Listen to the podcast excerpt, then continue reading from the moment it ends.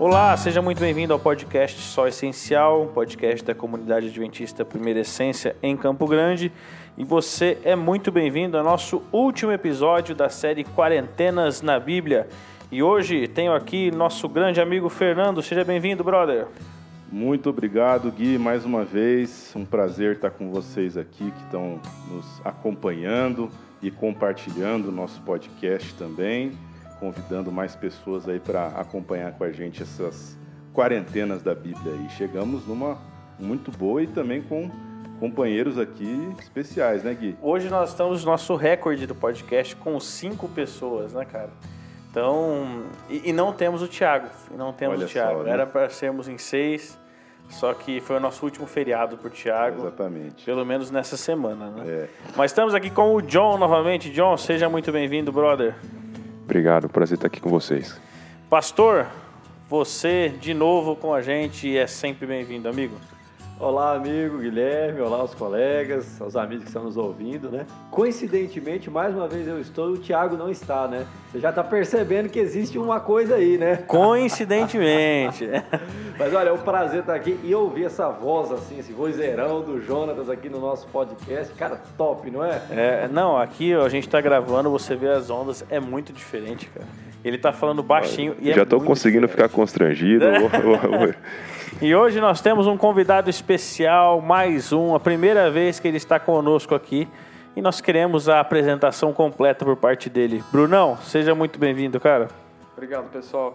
Vocês têm que filtrar mais, viu? Você falou especial, aí o cara não é assim essa especialidade toda, né? Vocês têm que começar a filtrar melhor esse pessoal aí que você chama de não, especial. Não, cara, você é mais que especial. Se você dá esse adjetivo especial para mim, meu amigo, o que a gente vai falar do Jonatas? né? Você tem que falar o quê do Jonatas? Me lembrei do. É, o Jonatas, cara, a gente, a gente fica constrangido, na verdade, né? Verdade, cara. É uma coisa diferente. Ah, mas aqui é, temos o Brunão, né, cara? Brunão, acho que dá de todos aqui, cara, é o que mais tem cabelo branco, né? É. E porque, até porque você não tem cabelo, né? Isso que eu falei, até porque deve ser o que mais tem cabelo é. entre nós. nós temos Na verdade, É porque o único que tem uma filha de 4 anos. É, só, né? Na quarentena. Exatamente. Como é, que, como é que tem sido, Brunão? Como é que tem ah, sido, cara? Não, é desafiador. Na verdade, assim, quem, quem sofre bastante, assim, sofre, quer dizer, né? Tem mais trabalho é minha esposa, né? Que está assim integral ali, né? Eu ainda tenho trabalho, então de vez em quando eu me fecho lá no trabalho, e falo, ó, oh, tô trabalhando. E a tempestade lá fora, entendeu? É, bicho. É, mas vamos dar, vamos tá dar. sobrevivendo. É isso aí, Sputnik cara. 5 tá aí pra gente. mas legal, Bruno. Que bom ter você aqui, cara. Obrigado. Volte sempre, volte sempre.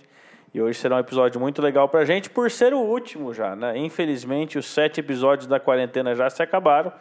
Mas aí, semana que vem, já fique pronto, que nós teremos um episódio super especial sobre um tema super bacana também. E você vai continuar conosco. E Fer, qual quarentena que é essa? Essa quarentena, meus amigos, está em Atos capítulo 1, a partir do verso 3. Vamos dar uma lidinha lá. Depois do seu sofrimento, Jesus apresentou-se a eles, a eles quem? Os discípulos, né? E deu-lhes muitas provas indiscutíveis de que estava vivo. Apareceu-lhes por um período de 40 dias, falando-lhes acerca do reino de Deus. Em certa ocasião, enquanto comia com eles, deu-lhes esta ordem: Não saiam de Jerusalém, mas esperem pela promessa do meu Pai, a qual falei, da qual falei a vocês. Pois João os batizou com água, mas dentro de poucos dias vocês serão batizados com o Espírito Santo. Então, os que estavam reunidos lhe perguntaram: Senhor, é neste tempo que vais restaurar o reino a Israel? E ele lhes respondeu: Não compete a vocês saber os tempos ou as datas que o Pai estabeleceu pela sua própria autoridade, mas vocês receberão poder quando o Espírito Santo descer sobre vocês, e serão minhas testemunhas em Jerusalém, em toda a Judéia e Samaria, até os confins da terra. Cara, que quarentena especial, hein? Sim, senhor. Nós temos aqui uma apresentação, na verdade, nós vemos que esse texto aqui ele é funciona como uma introdução ao livro de Atos e também como um resumo do, do livro de Atos. É né? muito interessante o professor Wilson Paroski, ele aborda aqui, principalmente esses últimos versos, eles são um resumo do livro de Atos, porque aí nós vemos os discípulos sendo testemunhas de Deus em Jerusalém, depois na Judéia, depois em Samaria e até os confins da terra com Paulo. Vamos pensar um pouquinho no contexto do momento? Então, Jesus tinha ressuscitado e apareceu para os discípulos por 40 dias. John, qual que você acha que tem sido a intenção de Jesus nesses 40 dias com os discípulos? É, primeiro que Jesus ele é uma pessoa muito interessante, né? Ele é traído, ele é abandonado e ele aparentemente não tinha amnésia. Ele ressuscita e dedica tempo para estar com os discípulos. É, o que, que você faria, né, se fosse você, né? Como que a gente reagiria a isso? Aqui o texto é claro, né? Jesus dedicou tempo aos seus discípulos, dando a eles instruções. É, as instruções de Jesus, a gente vê pela Bíblia que ele mesmo Aqui o texto fala que Jesus ele estava dando provas de que estava vivo. Parece uns episódios que acontecem no, no não sei se é no, nos cartórios brasileiros que tem que provar que está vivo. Já, já viu falar disso? A pessoa teve que, né? é, que a pessoa tem que provar tá que está vivo para receber um. Né? Então Jesus, assim, é, é, parece parece uma anedota, né? Mas Jesus provar que estava vivo. Ele provou isso e a, o que a gente tem como compreender aqui é que ele gastou tempo, possivelmente é, é, rememorando, né? Re, é, reapresentando, explicando ainda mais para os discípulos aquilo que ele já vinha apresentando. Eu acho que Jesus ele, ele tem essa característica de paciência, porque a maturidade espiritual daqueles discípulos ainda estava ainda com um bom caminho pela frente, né? E eu acho que esses 40 dias serviu para isso. Lembrando sempre, né, que quando ele fala do Espírito Santo, fica claro que aqueles 40 dias não seriam suficientes para tudo. Né? O Espírito Santo seria enviado para é, fazer o que ele mesmo havia dito em João 16 e 17, né? assim, a função do Espírito Santo seria guiar até a verdade, fazer com que eles se firmassem na verdade. Né? Mas acredito que, especialmente, esses 40 dias foi para isso. Foram para isso. Legal. Brunão, você que estava comentando com a gente aqui antes da importância de uma aula prática, né? Ao invés de uma aula teórica. Você acha que essa aula de Jesus com os discípulos foi mais prática mesmo? Ah, acho que sim, né? E assim, é, até essa versão que eu li aqui, eu tenho, tenho aqui comigo, não fala um, um ponto interessante que o Fernando leu, é, que fala, estando ele comendo com os discípulos, né? Jesus sempre foi uma, foi, é, no ministério de Jesus, ele sempre foi muito relacional e muito, e muito é, é, prático né, nas coisas que ele fazia. Né? Ele se envolvia com as pessoas, ele dava o exemplo. Então, em todos os momentos que é, ele fazia ou falava alguma coisa, ele sempre estava dando esse exemplo. E esse período que eles tiveram, é, que a gente estava até comentando antes, né, Guilherme? É, eu acho que foi o período de Jesus de, é, de, de recapitular, resumir para eles, falar, é, pessoal, agora é hora de vocês pôr em prática tudo aquilo que a gente aprendeu, tudo aquilo que a gente conversou até agora, né? E você vê que ainda faltava um pouquinho, né? Faltava um pouquinho para eles, porque a preocupação aqui foi deles perguntar: Senhor, mas quando verá o teu reino? Jesus disse: Jovens, jovens, ainda não é hora. Entendeu? Vocês têm muita coisa, vocês têm que ir até os confins da terra, né? É, então, é, então, sim, esse período de essa quarentena que Jesus passou, e olha que privilégio, né? Olha que privilégio. E assim, fica pensando na experiência. É, hoje a gente lê, a gente talvez não capta assim, a emoção que eles passaram. Bom, mas Jesus havia acabado de ressuscitar. Não era uma coisa comum. N não é verdade? Não é comum o, o que a experiência do Calvário, tudo que eles presenciaram, Jesus sendo crucificado, a gente não consegue assim mensurar o que eles passaram, o que eles sentiram. É até um misto, né, de sentimento, porque quando Jesus morreu, eles, muitos deles, acho que até incrédulos que Jesus ressuscitaria. Eles estavam preocupados ali com, meu, será que eu perdi todos esses três anos da minha vida? Será que eu joguei fora e realmente não foi o que aconteceu? E aí a vitória de Jesus sobre a morte, para muitos, é, significou, talvez para todos os discípulos, eles sentiram, se sentiram fracassados, né? Nós somos discípulos fracassados. Jesus prometeu e cumpriu, a gente não. Porque a Bíblia diz que Pedro foi muito categórico, falou assim: Eu estou pronto para morrer contigo. Os demais falaram o mesmo. Nenhum cumpriu. Jesus falou que ia morrer e ressuscitaria. Ele cumpriu. Então todos ficaram diante da vergonha. Mas é como o Bruno falou, eles tiveram esse privilégio. Jesus disse para eles em alguns momentos, falou assim: "Olha, o que vocês estão vendo, quem que gostaria de ter visto? Os profetas. Eles pagariam tudo para estar tá vendo o que vocês estão vendo. E pagaram com a própria vida. Isso, e não viram.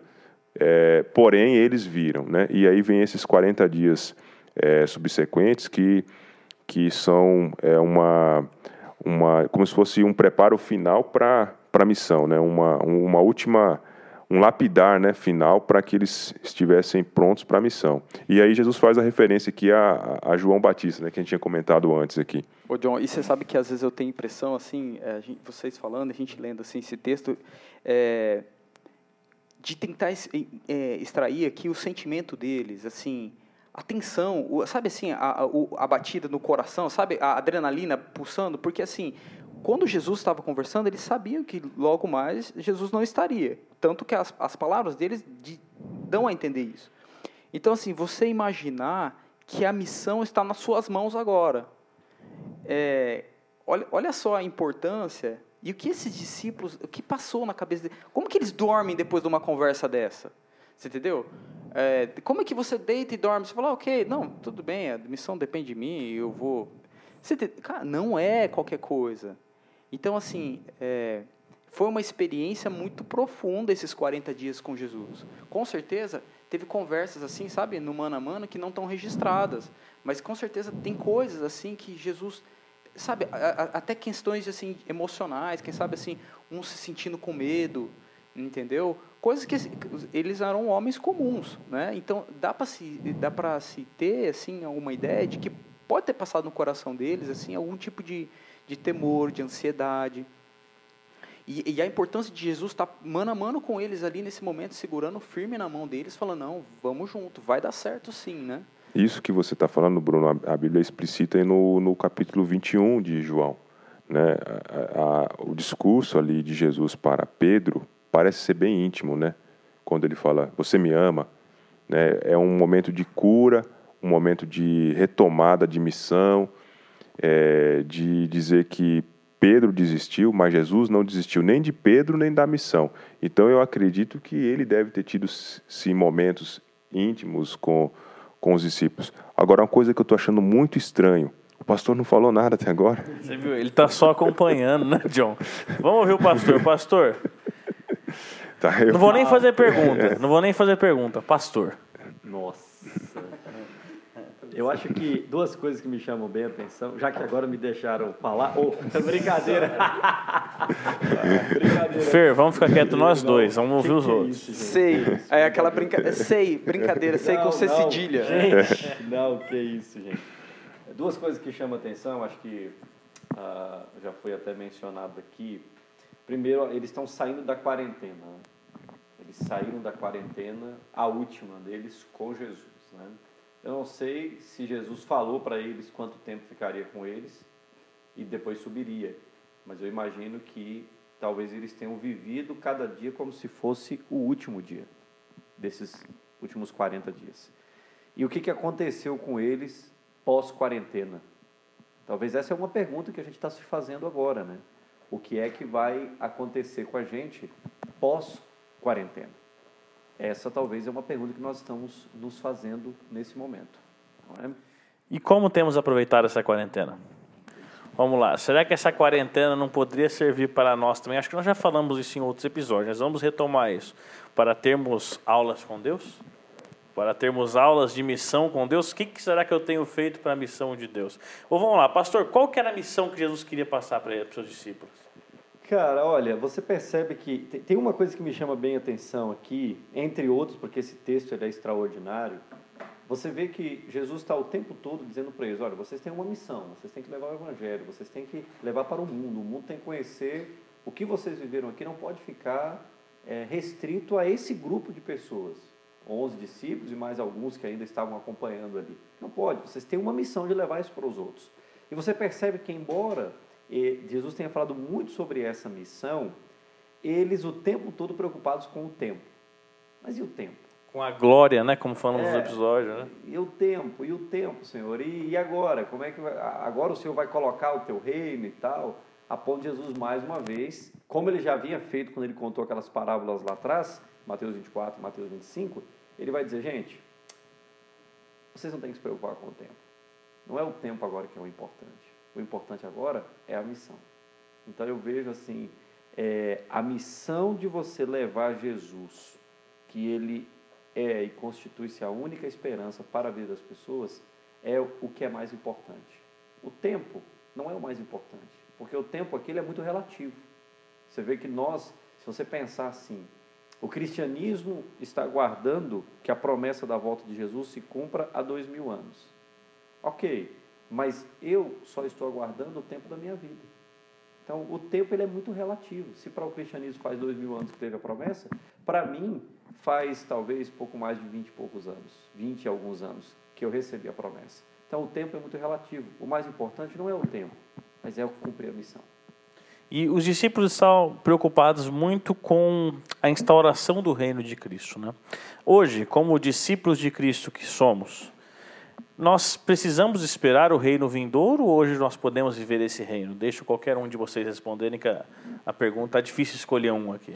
Eu acho que essa, essa questão que você colocou é importante, leva a gente a um conceito muito claro sobre quando Jesus aborda essas questões sobre o reino de Deus nos evangelhos. Ele tem uma perspectiva que os estudiosos, os teólogos, eles chamam de já, mas ainda não, ou seja, de que algum aspecto do reino de Deus já havia começado com Jesus Cristo, mas talvez a glória e a concretização de tudo que estava incluso no reino de Deus ainda não havia sido é, realizada, né? E mas a gente pode então dizer que de alguma forma nós podemos já vivenciar algumas coisas do reino de Deus. E o que, que nós podemos vivenciar do reino de Deus? Nós não estamos no reino de Deus. A igreja é, cristã não é o reino de Deus. E a igreja cristã não pode produzir o reino de Deus na terra, por sua própria força. Isso é uma coisa muito clara. Quem vai produzir o reino de Deus vai ser o próprio Cristo na sua vinda. O que nós somos, o que a igreja é, nós, eu, vocês que estão aqui e todo mundo que está ouvindo a gente, nós somos é, membros do reino de Deus. E, e como membros do reino de Deus, nós podemos viver os valores e pregar a mensagem do reino de Deus. Acho que essas são as nossas nossas duas nossos dois principais papéis nesse mundo enquanto membros do reino de Deus. Vamos para a prática então? Na prática, John ou Brunão, quem me ajuda aí? Como eu posso viver o reino de Deus hoje para mim e para outras pessoas? Bom, é, a gente tem que começar é, a admitir o seguinte: um reino tem um rei. Não é isso? Que conclusão óbvia. Quem é o rei da minha vida? As decisões que eu tomei na última semana mostram que Jesus é o rei. É, um reino tem um domínio né, sobre o qual o rei impera, é, governa. A gente imagina que do ponto de vista espiritual, isso tem a ver com a nossa mente, com aquilo que nós somos e fazemos e pensamos, né? É, Jesus realmente ele tem esse domínio, né? Ou existem pontos desse domínio que não pertencem a Jesus, né? E eu acho que é lícito pensar que um reino também tem leis, tem valores, tem princípios que ali são vigentes o reino de Jesus deve ter os valores, os princípios, a lei de Jesus, né? Então, como que essa lei é vivida na minha vida, né? Ela é valorizada, ela é cumprida. Então, é, o título de Jesus de rei e o reino é algo que tem a ver diretamente com as decisões, com aquilo que eu faço. E como que, é, a partir disso, eu vou apresentar esse reino para outras pessoas. É, o ponto que eu acho que é assim dos, dos, pontos fundamentais no testemunho que os discípulos deram é que eu acho que aqueles homens eles tinham eles tinham tamanha alegria é, é, em viver a, aquilo que Jesus era para eles o seu Senhor né o seu Salvador que essa alegria essa disposição contagiava as pessoas entende E aí é como se é, fizesse todo sentido sair da escravidão do diabo para viver como um servo desse rei, entende? É, eu acho que esse é um grande desafio para o cristão hoje. No momento de apresentar Jesus, transmitir essa alegria e a pessoa, é, sem precisar de muitas explicações, seja elas teóricas profundas ou simples, a pessoa percebe que você é feliz com esse rei na sua vida, entende? É, é aquilo que a conversa não vai ajudar, é algo que se percebe, ponto. Entende? Eu acho que eles conseguiram transmitir isso para as pessoas. E as a quarentena foi fundamental para isso, Bruno? Você acha? Então, é, não, com certeza, foi fundamental. E assim, ó, você falando, você perguntou antes assim, é, sobre é, o que a gente precisa fazer, né? O, o, uh, a questão prática da missão. É, e assim, como conhecer, né? É, olha, eu preciso me parecer com Jesus. Ok, eu preciso saber dos valores do reino. Mas quais são esses valores? Então, assim, como que eu tenho aproveitado a minha quarentena com Jesus, né? Será que eu já não devia estar fazendo uma quarentena desde que eu nasci com Jesus? Com certeza sim, né? Quanto tempo da minha vida e que o John falou é, sobre as, que, as questões dessa semana, as atitudes que eu tomei nessa semana. Aí, aí você para para pensar, amor, quanto tempo da minha semana eu me dediquei para conhecer sobre os valores do reino, certo? A mensagem de Jesus é muito simples. É, a salvação ela é, ela é pura, mas você precisa conhecer, você precisa tomar um tempo para poder fazer isso. E às vezes a gente, talvez, aí a, a questão da nossa missão, né? Às vezes a gente, primeiro, a gente não tem que atrapalhar a missão. Como cristão, às vezes a gente, tentando se parecer mais com Cristo, a gente já começa a ajudar a não atrapalhar, certo? Porque é aquele negócio que a gente conversou esses dias, às vezes a gente até dá uma atrapalhada, né? Não, eu sou cristão. Mas aí o cara abre a Bíblia e não te vê lá dentro, né? Vê a sua imagem muito distante daquela de Cristo.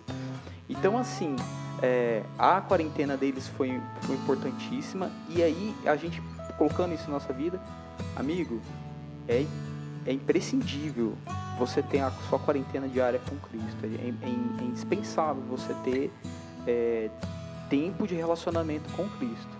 Não adianta você é, ficar assim conjecturando coisas e tal, se você não tem tempo porque é essencial. Se você não tem tempo para se parecer com esse reino, para conhecer os valores do reino, talvez você nunca chegue lá. Né? É uma coisa que me falaram uma vez e para mim é, é muito, faz muito sentido. Se a gente não consegue ter tempo com Jesus aqui na Terra, como é que eu quero passar a eternidade com Ele? É um negócio que parece tão simples, mas é verdade. Se a gente não tem tempo para parar, de alguma maneira buscar Jesus, a eternidade para a gente não vai ser nada diferente. Não vai ser, na verdade, não vai ser prazerosa. Porque se eu não consigo ter prazer com Jesus aqui na Terra, eu não vou conseguir fazer isso na eternidade. Mas amigos, que Deus te abençoe. Espero que você tenha gostado da, da nossa série de quarentenas na Bíblia. E o nosso principal intuito foi mostrar para você que, mesmo em meio à pandemia, mesmo em meio a uma desgraça da qual estamos vivendo, Jesus tem tempo para nós. E nós devemos ter tempo para Ele. Assim como nas escolas agora nós estamos tendo aula EAD, e Deus está disponível 24 horas por dia para que você possa, possamos ter aula com Ele assim como os discípulos tiveram a oportunidade de fazer isso em 40 dias, nós possamos ter a nossa vida inteira. Deus te abençoe, fique conosco para o nosso próximo episódio, continue sempre nos acompanhando. Valeu, um abraço.